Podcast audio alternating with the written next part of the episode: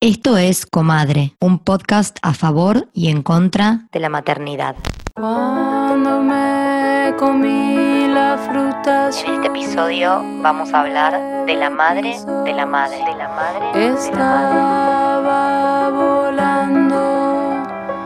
Cuando me comí la fruta. Chantal Maillard explica que una madre termina de morir violentamente en sus hijas, Llorando. igual que nosotras nacimos violentamente de ellas. Jugo cayó por mí. El cuerpo de una madre cobija durante meses a los que van a venir. Así esa madre prepara su cuerpo para guardar después durante meses, puede que años, el cuerpo muerto de los que han de morir. Canta y sentía las lágrimas. Nuestras madres se nos desharán adentro como antes se hicieron nuestros hijos.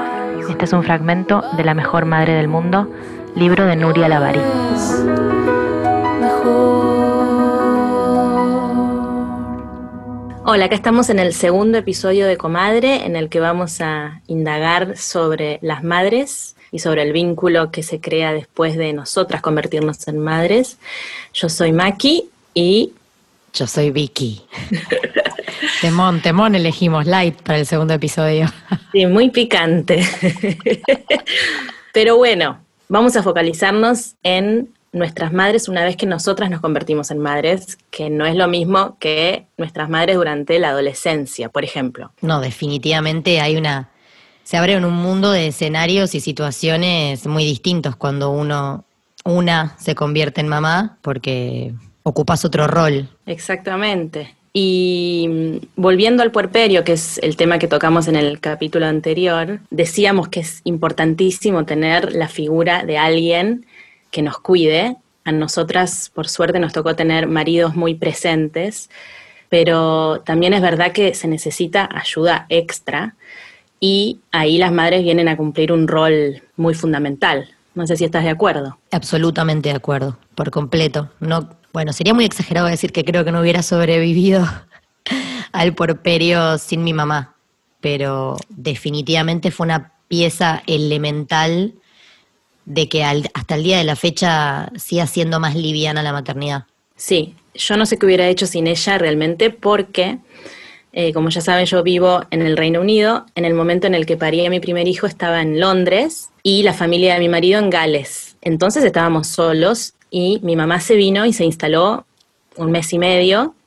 Por suerte se alquiló un departamentito al lado del edificio donde yo vivía, con lo cual teníamos nuestro espacio. Pero todos los días se despertaba, venía a mi casa y yo le entregaba al bebé, me tiraba a dormir un rato y ella eh, le cantaba la nana, lo cambiaba de ropita, eh, me hacía la comida, mientras él dormía limpiaba, o sea, se ocupaba de cuidarnos a los dos, básicamente. Y para mí eso fue la salvación. Es que leí en un lugar que ahora no me acuerdo dónde fue, en las redes sociales, una carta que le escribía la abuela materna a su hija, donde le decía como, cuando todos miran al bebé, yo te miro a vos porque sé lo que estás atravesando. Y es real, mi mamá lo cuidaba a Floro, pero a través del cuidado de Floro en realidad me cuidaba a mí, como contabas el otra vez en, la otra vez en el episodio. A las dos, las que nos consiguieron los almohadoncitos con forma de rosca para poder sentarnos fueron nuestras madres. Claro. Ella me tiró tips de cómo bañarlo, de desdramatizó mucho situaciones que en el momento me parecían insuperables. Gracias a su ayuda pude dormir siestas. Mi primer cita a solas con Fran, eh, Florentino se quedó con mi mamá, porque hay, por lo menos en nuestro caso, una confianza en ese ser que nos crió y nos mantuvo con vida que yo por lo menos no tengo ningún, eh, ningún reparo ni ninguna angustia cuando Floro está con mi mamá. No tengo que dejar una lista de especificaciones. Es como un tiempo que en mi cabeza se vuelve para mí. No es una preocupación el bienestar de Floro si está con ella. Sí, es confianza ciega. Exactamente. Lo que pasa es que lo Sí. que es interesante es eh, también el, los distintos roles que pueden ocupar las abuelas y los conflictos que se suceden eh, de acuerdo a la, a la abuela materna que, que le toca a nuestro hijo o nuestra hija. Sí, de acuerdo al nivel de intromisión, ¿no? De intromisión y de libertad, porque yo tengo un montón de amigas que lo que me dicen es que sus mamás eh, están un ratito de visita y después tienen tenis, un té con amigas, su propio trabajo, como que la mujer de hoy en día es más independiente, aún ya en la edad de abuelar, no hay un verbo para eso, debería haber un verbo. Totalmente. O sea, sería abuelar, ¿no? Sí, ponele.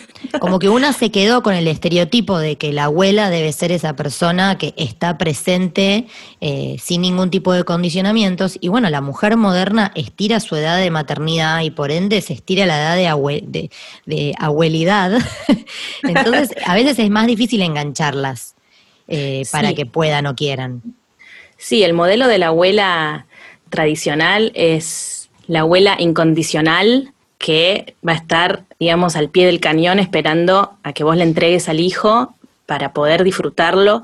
Y ahora, hoy en día, las, mm, bueno, por lo menos en mi caso, que mi mamá todavía no tiene ni 60 años, tienen una vida muy activa y por más que se mueran de amor por el nieto, saben que le van a dedicar cierto tiempo, pero que también van a seguir teniendo sus vidas, ¿no? Exacto. Mi mamá es muy incondicional, muy, eh, al nivel que hemos tenido conversaciones eh, sobre trazar límites, porque capaz era, ella era capaz de decirme que sí a todo y después me terminaba enterando que se había quedado dura de la espalda, o que capaz el trajín de venir tres veces por semana, jornada completa, para que yo pueda reactivar el laburo, la dejaba de cama. Entonces, aún en su incondicionalidad, terminó surgiendo la discusión de, bueno, necesito días con menor cantidad de horas, yo también tengo mis actividades. Y está bueno, en parte, porque habla de una emancipación de la mujer hasta en ese rol, de poder darse su lugar y su prioridad.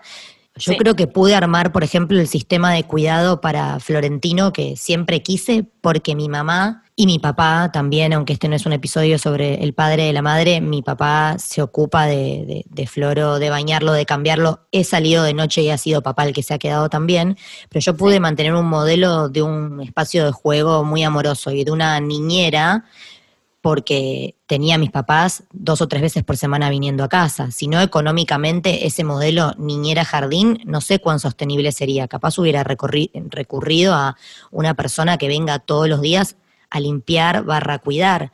Entonces, hoy pensaba antes de grabar el episodio que muchas de las libertades que yo adquirí como mujer profesional estuvieron de la mano de mi mamá y su presencia. Yo he podido elegir tomar determinados clientes o abordar determinadas, eh, determinados proyectos. Hola, ahora nosotras grabando este episodio, la que está abajo con Florentino jugando es mi mamá. O sea, su entrega ha permitido que yo tenga capacidad de vuelo. Sí, que recuperes tu libertad. Claro, eso es lo de la red de cuidado que tanto se habla y que muchas mujeres no la tienen y que vuelve tan desventajoso la vuelta al trabajo, la vuelta al placer, a los deseos, a los proyectos. Sí, en mi caso es con- más complicado porque tenemos un océano en el medio, pero por eso también me pasa que recuerdo con mucho cariño esos días de puerperio, porque nunca estuvimos tan cerca como esos días. Porque después ella se tomó su avión, se volvió a Argentina y yo me quedé sola con el hijo. Obviamente estaba mi marido, pero trabajando full time. Y ahí sentí un vacío considerable. Uf, qué fuerte ese momento, ¿no? Ese momento fue tremendo, ya no me quiero acordar, pero en el aeropuerto me deshice en lágrimas porque se iba mi, mi pilar y mm, realmente la extrañé mucho, pero bueno, también me sirvió después acomodarme yo a, mi forma de maternar, bastante solitaria, y yo después me armé mi tribu, como vos te la armaste con, con tu grupo de crianza, y, y conocí madres habla hispanas en mi barrio, en el norte de Londres, y digamos, con ellas nos armamos una red de cuidado, lo que veníamos diciendo. Pero sí es verdad que no tenerla se hizo difícil porque yo volví a trabajar y tuve que, nada, poner un montón de dinero en niñeras que cobran en libras. Pero bueno, son los costos de, del querer volver y tener que volver a una vida laboral activa, ¿no? Claro, sí. Y lo otro que ocurre es que, bueno, también una en algún momento necesita, o a mí me pasó, de necesitar como cobrar vuelo y, volverse autónomo y diseñar su propia eh, idea de lo que es maternar. Yo siempre lo hablaba con mi mamá que cuando, e, ella me cuenta que cuando yo nací hizo una lista de todo lo que le había gustado de sus papás y todo lo que no, para tratar de no repetir patrones que después, lo más loco es que los vas repitiendo, algunos se te escapan, pero es un re tema generar una diferenciación y encontrar un camino. A mí me pasa, me pasa el día de la fecha, de no tener el mismo criterio con mamá para algunas cosas. En líneas generales ella es muy respetuosa, pero también tiene 35 años de experiencia en el asunto y a veces me encuentro planteándome y, y decidiendo hacer yo lo que quiero yo solo por, no hacer lo que ella me sugirió, digamos, por encontrar mi camino, medio adolescente, ¿no? No, no, me parece bien, me parece legítimo porque una como madre está enfrentándose todo el tiempo a nuevos desafíos y obviamente el ejemplo más cercano que tenemos es nuestra madre y recurrimos a ellas y ellas desde lo más, digamos, sano, ellas con todo el amor del mundo nos dan sus consejos que por ahí difieren de las ideas que nosotras tenemos sobre crianza pero porque claramente tienen otra visión, son otra generación y es otro, otro tema de los que quería tocar, y vivieron un puerperio totalmente diferente al nuestro. Sí, de mucha menos información y... Sin tecnología. uy, la tecnología fue clave en mi puerperio. Mamita tembló la tarjeta con el teléfono y Mercado Pago. y las paginitas de Instagram sugiriéndome chirimbolos que ahora los tengo tirados en el altillo. Más vale, no, mi WhatsApp es tallado y me pregunto ellas cómo harían. Entonces hoy le grabé un audio y le dije, ¿cómo fue ese primer puerperio? Porque mi madre tuvo cinco hijos, se le deben mezclar los puerperios. Pero el primero no te lo olvidas nunca. Y me dijo, sí, soledad absoluta, mm. miedos constantes. Ella tuvo una cesárea conmigo y se infectó, se agarró una de estas infecciones intrahospitalarias y después de cuatro días en el hospital fue a, su casa, tosía, tosía, tosía y dice que cada vez que tosía sentía que se le abrían los puntos. Entonces caminó durante 15 días torcida, pensando que se le iban a abrir los puntos y le costó mucho dar de mamar, pero este detalle que me parece que hay que mencionar, ella, la, mi, su suegra, o sea, mi abuela, le regaló una enfermera que se quedó en su casa durante 15 noches, o sea, trabajaba de 10 de la noche a 7 de la mañana, y lo que hacía era cuidarme a mí y cada vez que yo tenía hambre, cada tres horas, ir al cuarto, entregarme para que ella pudiera amamantarme. La, la famosa NERS. Es muy recoletense el tema de la NERS, ¿eh? porque yo he escuchado amigas que sus suegras se lo ofrecieron ahora, en el 2020. Y amigas que han tenido mellizos, que fue el mejor regalo que les pudieron hacer, la, la NERS barra nochera. Yo le dije a mamá, ¿no se dice nodriza? Y me dijo, no, nodriza es la que amamanta a otros bebés. Yo ahí, hasta ahí no llegaba. Yo pensé que le decían matrona, mira. Está bien, nodriza también, claro. Es una yo le escuché nochera, claro, ners, sí. Bueno, eh, nada más lejos de mi realidad una enfermera a la noche.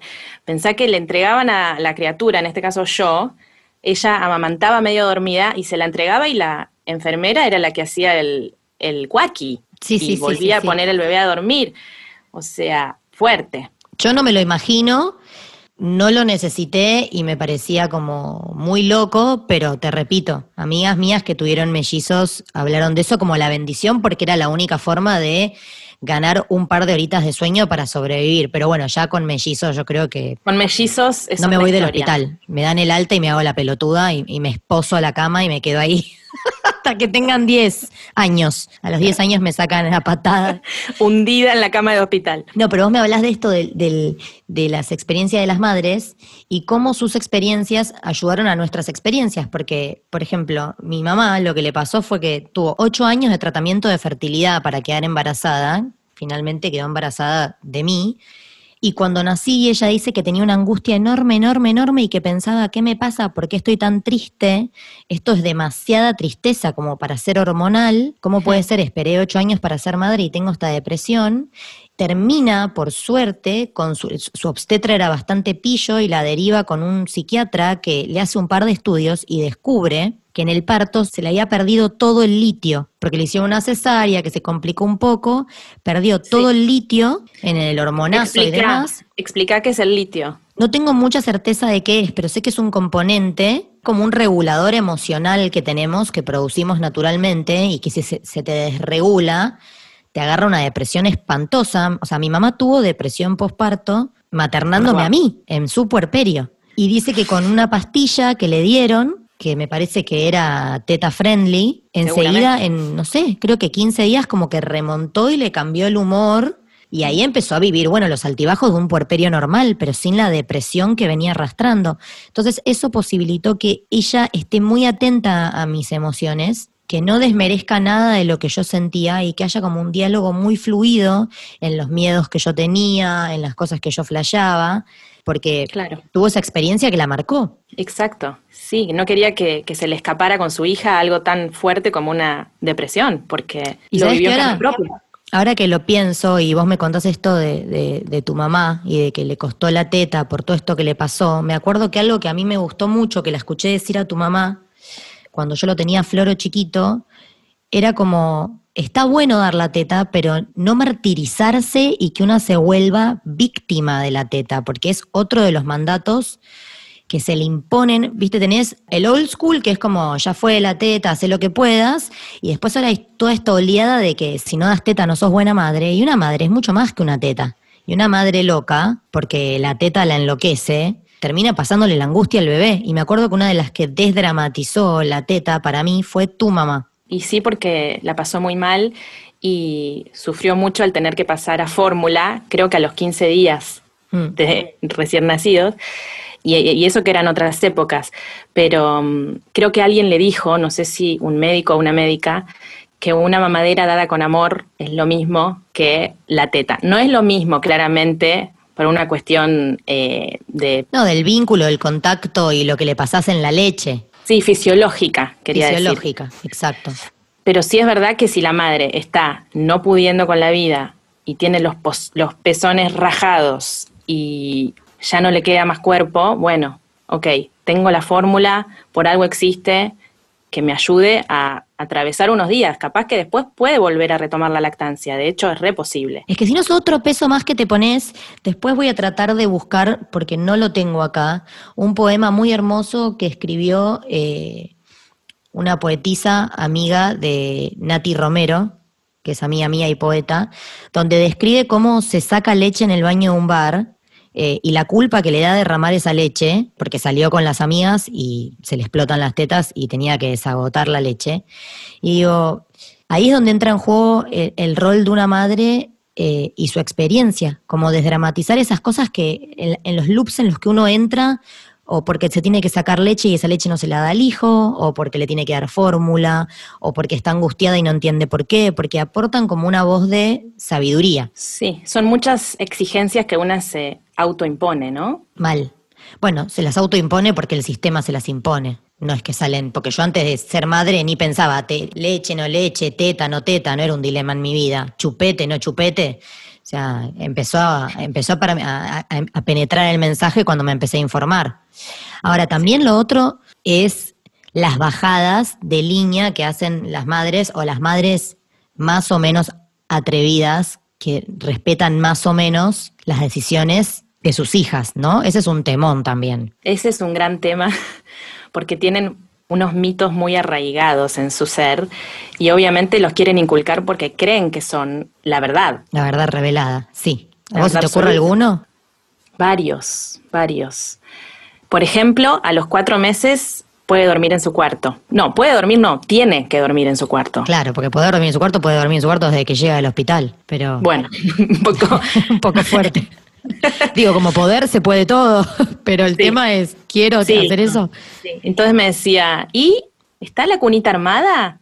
¿Y sigue durmiendo en tu cama? Y yo, la verdad, hice colecho hasta los tres años más o menos. A ver, no porque haya leído mucho sobre el colecho, sino simplemente porque prioricé el sueño en mi vida y me parecía que de esa manera éramos todos felices. No es que lo acostaba conmigo, sino que lo ponía en su cunita después de los ocho meses, creo que fue, y cuando lloraba lo agarraba y me lo traía a mi cama y dormíamos toda la noche juntos y felicidad. Sí. No, no había cuestionamientos. No sé vos cómo lo viviste a eso. ¿A qué? ¿Lo de, ¿Lo de las bajadas de mamá o las bajadas de línea? Bueno, por ejemplo, al tema de cuándo sacarlo del cuarto al bebé. Bueno, mi mamá nunca se metió con eso, eh, nunca fue un debate entre, entre nosotras, pero también eh, tengo la bendición, y es una de las razones por las cuales estoy dudando de tener un segundo hijo, de que Floro duerme a pata ancha a un nivel que no lo quiero decir porque temo que las madres que escuchan este podcast me odien. Entonces, el sueño nunca fue un problema con Floro. Floro durmió en nuestro cuarto en una, cami en una cunita colecho hasta los ocho o nueve meses y ahí lo pasé a su cuarto muy exitosamente. Sí me acuerdo, por ejemplo, de un debate muy grande que tuve con mi mamá cuando Floro empezó a comer, porque con el padre tomamos la decisión de que Floro haga BLW. Sí. Tuvimos una charla con BLW Nutrición, que casualmente es amiga tuya del colegio, Chopa Castiñeira. Sí, sí, todas tendrían que seguirla si están interesados en esa forma de alimentación, ¿no? Es muy genia ella, porque aparte hace un acompañamiento, te da un menú. Y bueno, ella me dio toda la confianza con el padre para encarar esa forma de alimentación, que es dejar que el niño se autorregule y coma de a pedacitos todo, nada en papilla, como para que descubra la comida. Y bueno, nunca lo sabré con certeza, pero Florentino come como una lima nueva, en parte por este sistema. Pero ¿qué pasaba? Mamá estaba angustiadísima con que yo le dé de comer así porque estaba muy segura de que Floro iba a morirse de atragantamiento y se resistía cuando se quedaba ella sola con Floro a darle de comer esa- de esa manera. Me ha pasado de estar las les tres juntes con Sí. Floro comiendo y mamá tener que levantarse e irse a otro cuarto porque ella Le hacía mal.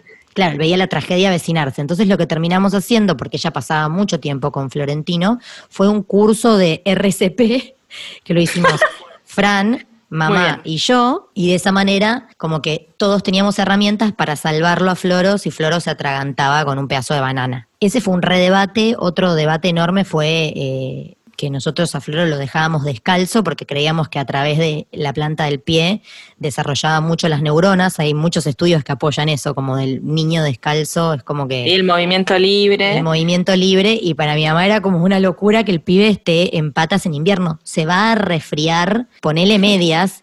Y yo le decía, le mandaba mil artículos donde los médicos... avalando que- la teoría. Claro, el resfrío no tiene que ver con las medias. Nunca hubo forma y siempre que volvía a casa, Floro tenía medias. Los únicos pares de medias que tuvo hasta que usó zapatos se los regaló mi mamá. En ese sentido, sí, han sido debates. El debate más intenso y que aún a veces lo tenemos y que me cuesta mucho es los límites que decido ponerle en presencia de mi mamá. Me ha pasado alguna que otra vez que, no sé, por ejemplo, Floro se esté peleando con el perro y empiecen a, empieza a tirarle de la cola y el perro empieza a ponerse loco, que yo, que vivo con Floro, sé que es una dinámica que tiene con el perro que no va a escalar. Y me ha pasado que, que mamá lo retó a Floro delante mío. Entonces fue una charla que tuvimos donde yo le pedí que si yo estaba presente, me deje a mí retarlo. Porque si yo no lo estaba retando era porque yo decidía no retarlo. O que Floro en un berrinche me tire una mano y salte mi mamá a retarlo cuando yo lo estaba retando. Le hablé de la mejor manera posible, porque en el momento me enojé mucho. Le dije, mamá, yo estoy construyendo autoridad con él. Y si vos venís y retás por encima mío, me desdibujás. Y yo no soy la hermana de Floro. O Floro no es mi hermano, Floro es mi hijo y es tu nieto. Entonces necesito que cuando los límites los pongo yo, vos te sientes en la platea y observes los límites que yo elijo poner. Ese es un temita que seguimos puliendo. Bueno, pero tienen capacidad de diálogo, eso es importantísimo. Sí, mucha. Capaz en el momento hay unos enojos, pero después se recapacita. Eso está bueno. Claro, yo ese tema no lo tuve, pero también siento que influye el hecho de la distancia. Tu mamá pasó mucho tiempo con ustedes y por ahí es el límite está más borroso, no sé si Sí, entiende. re, absolutamente. Y sí. Otra cosa que quería hablar en relación a este tema es em, la transformación del vínculo con nuestras Hermoso. madres. Sí, Yo creo que es a raíz del entendimiento, del know-how, del decir, ah, la mierda, vos pasaste por esto, wow. Y siento que, que se transforma, ¿no? mucho, mucho. A mí me, me- me pasó de tener, tengo una foto de mamá con Floro, donde mamá lo estaba abrazando, haciéndole un cuaqui y yo estaba tirada en la cama destrozada después de la teta número 70 y le saqué esa foto porque entraba la luz por la ventana y me pareció muy hermoso y fue como un momento, como le dice mi psicóloga, de insight, en donde sentí mucho amor por él y ahí entendí todo el amor que ella sentía por mí. Y dije, wow, esta mujer me ama sin límites. Exacto, es una epifanía. Es eso, qué bueno, siempre son muy certera con las palabras. Es eso, me emocionó tanto poder dimensionar el amor, la entrega. Una no Sí. entiende la entrega de sus madres hasta que se convierte en madre. Es, es así. Yo tengo un recuerdo similar, estando en mi departamento de Londres, totalmente, sí, destrozada, como bien dijiste, mirarme en el espejo y no reconocerme, deformada, y escuchar a Marta Gómez de fondo, volvemos a, a citarla, y ver a, a mi mamá cunándolo a Atticus, a, a mi primer hijo, y escuchar que ella le decía al oído en voz baja, mi amor eterno. Mm, Y Voy a dije, llorar. wow, nunca en la vida había escuchado una declaración de amor semejante. Nunca. No, sí, sí, sí, sí, es espectacular. Mamá dice que cuando lo viene a ver a Floro, eh, la noche anterior no duerme porque tiene palpitaciones, porque es el amor de su vida. Le da nervios el reencuentro ahora en cuarentena, que se vieron dos, tres veces. Dice que la noche anterior, como que eso también me parece muy esperanzador y hermoso, que es pensar que ya descubrimos el amor enorme que es tener un hijo y nos falta el de ser abuelos, que el de ser abuelas, que evidentemente también es como algo que llega como a revolucionar una etapa de la vida donde uno está concluyendo un montón de otros procesos. Eso a mí me, a mí eso me emocionó muchísimo. Primero comprender el amor que ella sintió por mí, después ver esto que decís vos, que es el amor que siente por él o por ella si tuviera una nieta. Sí. Y lo otro que también me da como mucha ternura y que ahora lo comprendo, muchas veces que eh, yo discutía con mis papás en, en la más rebelde de las adolescencias, me acuerdo que los dos me decían, bueno María Victoria, no venís con un manual, nosotros también podemos equivocarnos. Me decían los dos la misma frasecita Y cuando sí. yo les recriminaba algo que no, sé, no, les dejaba pasar el archivo, ¿viste? Y digo, claro, la tarea más titánica del planeta viene sin manual de instrucciones. Totalmente. Entonces, obvio que se van a equivocar. Que eso es lo hermoso y terrible de la maternidad. O sea, la estás cagando minuto a minuto, a o vivo la cagas. Sí, Y a la vez te da toda la libertad. Claro, o sea, no hay forma de no cagarla. Entonces, bueno, más vale vivirla, ¿no? Sí, por eso yo siempre le digo a mis, a mis hermanos, porque yo soy la mayor, a mis hermanes, siempre les digo que les hallan el camino, porque claro, aprendieron conmigo y después ellos la tuvieron bastante fácil, te diría. Ah, obvio. Y la última te mando un beso. Libre. La última hace lo que quiere. Si me está escuchando se va a reír.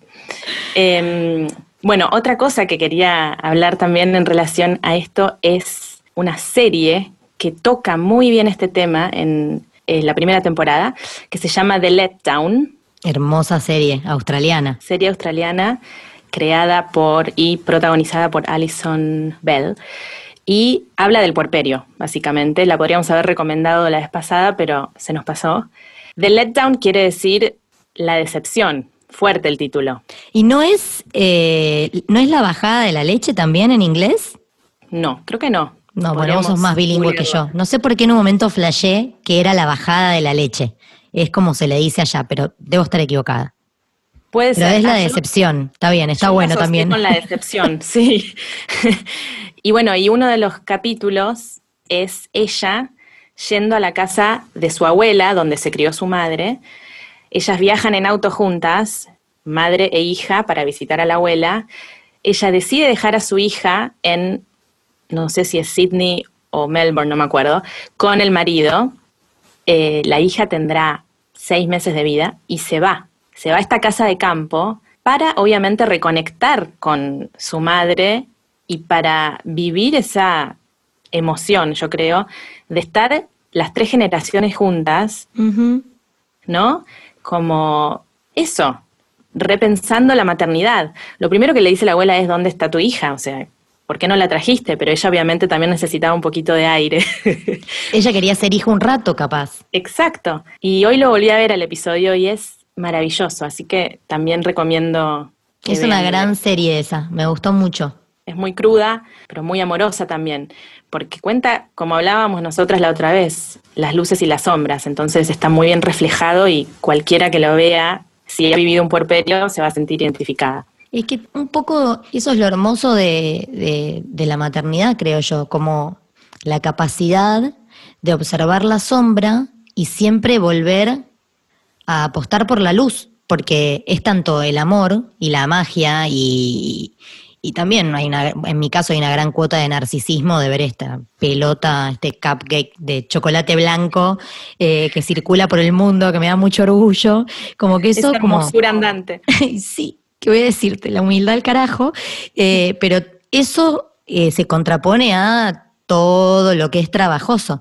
Pero es eso, la luz y la sombra, la capacidad de, de comprender que en la vida eh, nada es color de rosa. Y el que pretende o la que pretende eso, bueno, está jodida, no le va a durar mucho la teoría. Para nada. Sí, justo la semana pasada me pasó que un día Ático, mi hijo mayor, que cumple cuatro años ahora, me dijo de la nada, Mom, you are the best mom I've ever seen in my Ay, no. life. Eso a las 11 de la mañana. A las 7 de la noche que no se quería ir a dormir, Mom, you are the worst mom I've ever seen in my life. Amo cuando ya hablan y tiran zaraza, me parece espectacular. Pero claro, a eso voy, que te quedás con lo lindo, lo malo y después sabes que te va a volver a decir algo hermoso. Pero bueno, sí, es un tironeo. ¿no? Pero olvídate las veces que yo le he gritado a mi mamá, te odio, me arruinás la vida.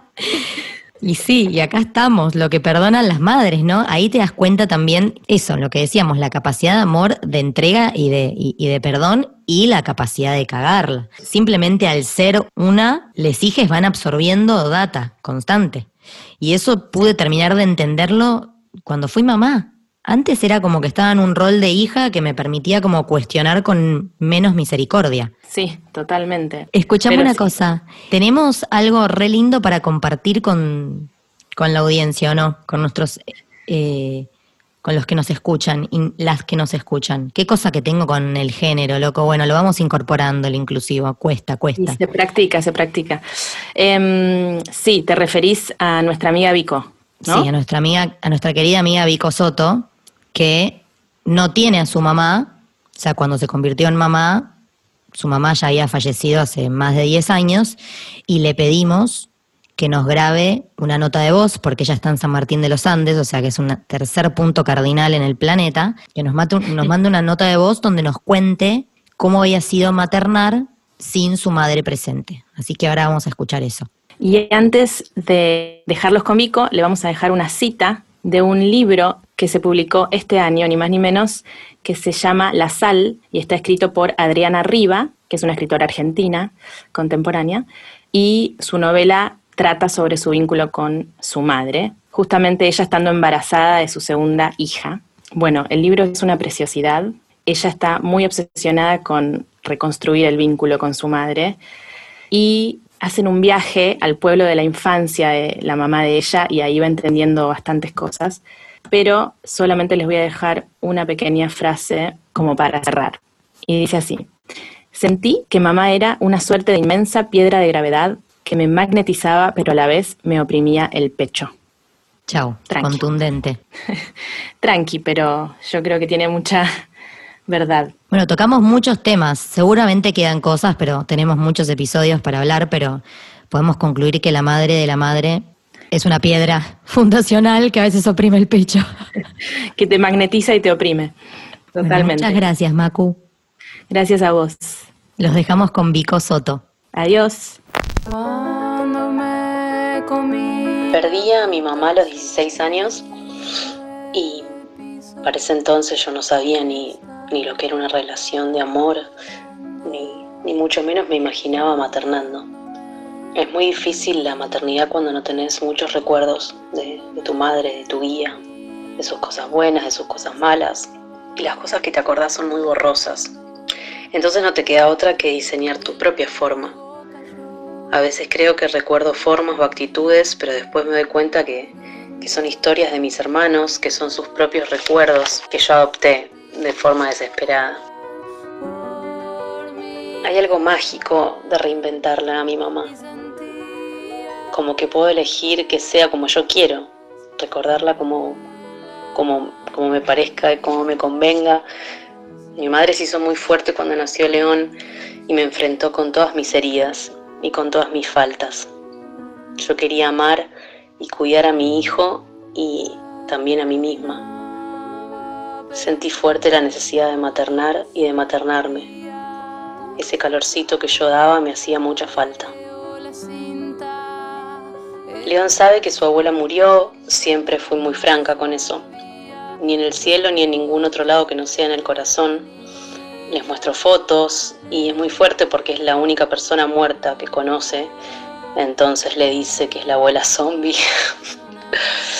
Eh, así que bueno, en casa tomamos la muerte como parte de la vida y, nos reímos mucho.